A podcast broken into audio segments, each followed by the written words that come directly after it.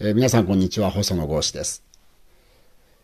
えー、先日ですね日経テレ東の YouTube 大学という、えー、この番組に出演をしてきまして、えー、リハックというコーナーなんですけども、えー、成田悠介さんという最近よくテレビなんかでも出てるみたいですね。あのエール大学の先生とひろゆきさんという、まあ、これまたネットで有名な人ですけれどもこの2人がやっているコーナーに出てきました。あの正直言うとあのなんで私が呼ばれたのかよく分からずに行ったんです。というのは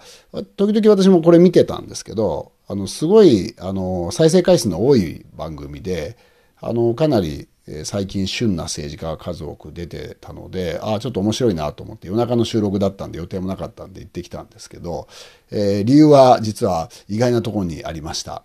えー、今井瑠々さんというですねもともと立憲民主党で選挙に出ていた人が地方選挙で岐阜で出るのに、えー、自民党にくら替えをしたと。でそういうまあ立憲民主党って私所属したことないんですけど、えーまあ、民主党の流れを組む政党ということなんでしょうね。そういったところから自民党に行くっていうのはどうなんだろうということが話題になるということで、えー、私が呼ばれたということでした。え、まああの安全保障の政策の違いとか憲法の説明とかですねえー、希望の党の経緯とかその辺の話をしてきたので詳しくは、え、そちらを見ていただければというふうに思うんですけれども、えー、まあ中身はもう見ていただければそれで結構ですので、まあ、ちょっといくつかメディアで思ったことがあるんですね。というのはあのまあ、どう編集されたかっていうのはあるんで全てが番組になってるわけではないと思うんだけどやっぱりあのいわゆるテレビと違ってかなりまあゆっくり喋れると。これ改めて思うのはこういう SNS のメディアの特徴ですよね。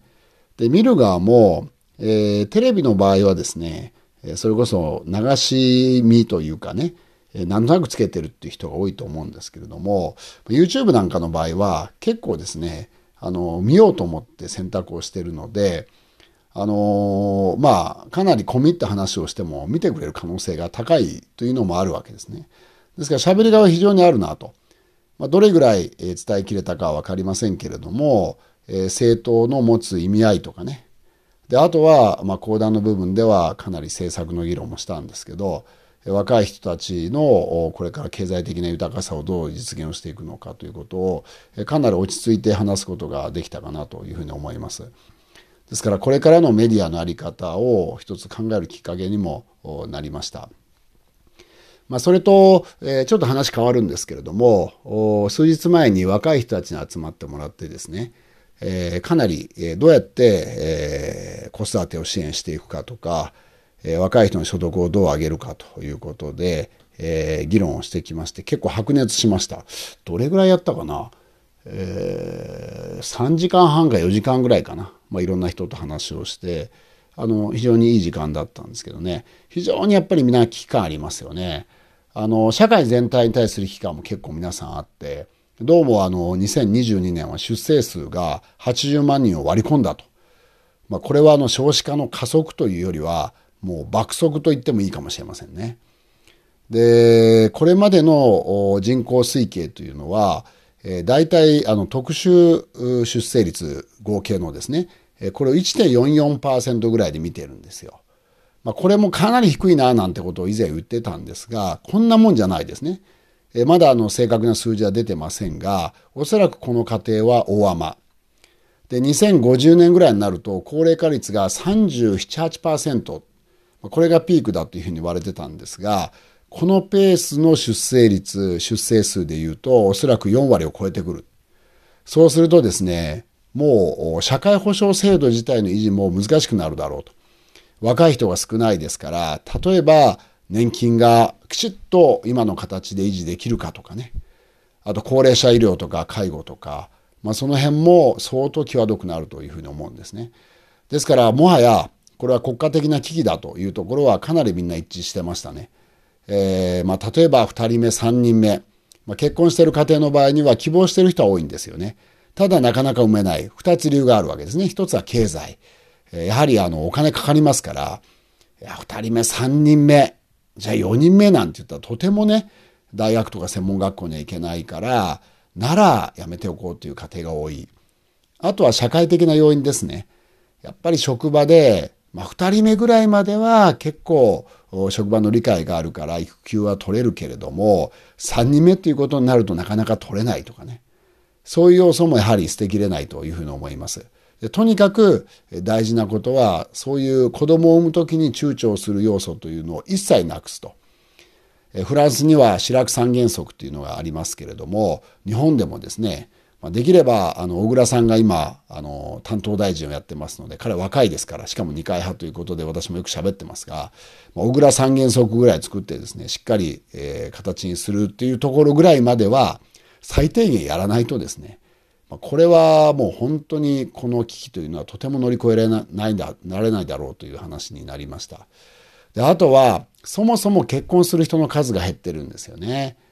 ですから人口が減ってる上に婚姻をする割合そのものも減ってきてるので、えー、そういう意味ではですねあのこれをどうするかっていう問題ももう一つあるわけです。でややタッチな問題なんでいろんな議論が分かれるとこなんですけれども私は婚外子支援というのをしっかりやった方がいいだろうと。つまり結婚してない人でも子供を作ることができる。そういう選択をした場合もサポートするという、そういう仕組みですね。えー、まあ一つ例を挙げると、日本は婚外子の割合っていうのは大体2%ということなんですけれども、えー、婚外子支援をしているフランスなどでは5割を超えてきていると。まあ第一子を産むときはえー、これはあの結婚せずに産んで第二子を産んだら結婚するというようなカップルも結構多いようですね。ですから結婚と出産を分けてるわけですね。あのこれはもちろん何度も言いますが、えー、それぞれの個人の選択です。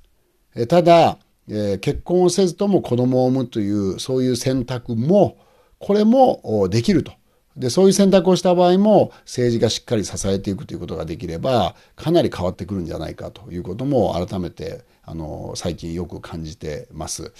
えーまあ、ちなみに日本の場合には、えー、いわゆる人工中絶というのが、えー、大体年間15万人ぐらい、え、あるんですよね。でもちろんいろんな理由があります。えー、ただその中でやはり結婚していないという理由というのは結構ですね数が多いんですね。あとは、まあ、経済的な理由でなかなか育てられないというのもこれも非常に数が多いんですね。ですからそういう要素をとにかく徹底的になくすことによって埋めるというですねそういう環境を作るそういう選択をしてもらえるように努力をするということも大事じゃないかなというふうに思います。まあ、実は成田さんとの間では、えー、違う話にかなりなってですね高齢者の皆さんにどうえお金を使ってもらうかとか、お金を若い方にですね、渡してもらうかとか、えそういったことを白熱して議論になったんですが、やはり、あの、改めて成田さん、そしてひろゆきさんなんかと話してですね、感じたのは、今年のメインテーマはまさにこれだと。いかにしてですね、えー、この子育ての支援をしていくか。そのことによって、あのもちろん子供が産みやすい、え環境というのもありますし、あとはですね、あのやはり若い人たちが経済的に豊かになって、社会そのものが活力が出てくるというですねこれが最大のテーマだということを改めて感じたということをですね皆さんに報告をさせていただきたいというふうに思います。えー、まああの YouTube の番組に出たという宣伝を冒頭しましたけど、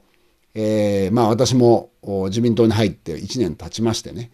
えー、まあ、転校生、えー、ということなんですけれども、まあ、時々こういうチャンスがあれば、これはと思うことは発信をしていこうかなというふうに思ってます。まあ、地上波に出てわーわー言う立場ではまだありませんのでね、えー、そこは、あの、自制心を持ってというふうに思ってますが、まあ、時に、えー、これはとか、この番組はとか、この手段はというところは、えー、発信をしていきたいというふうに思ってますのでね、えー、まあそういったところも注目をしていただけるとすごくありがたいなというふうに思ってます。えー、それではまた来週お会いしましょう。ありがとうございました。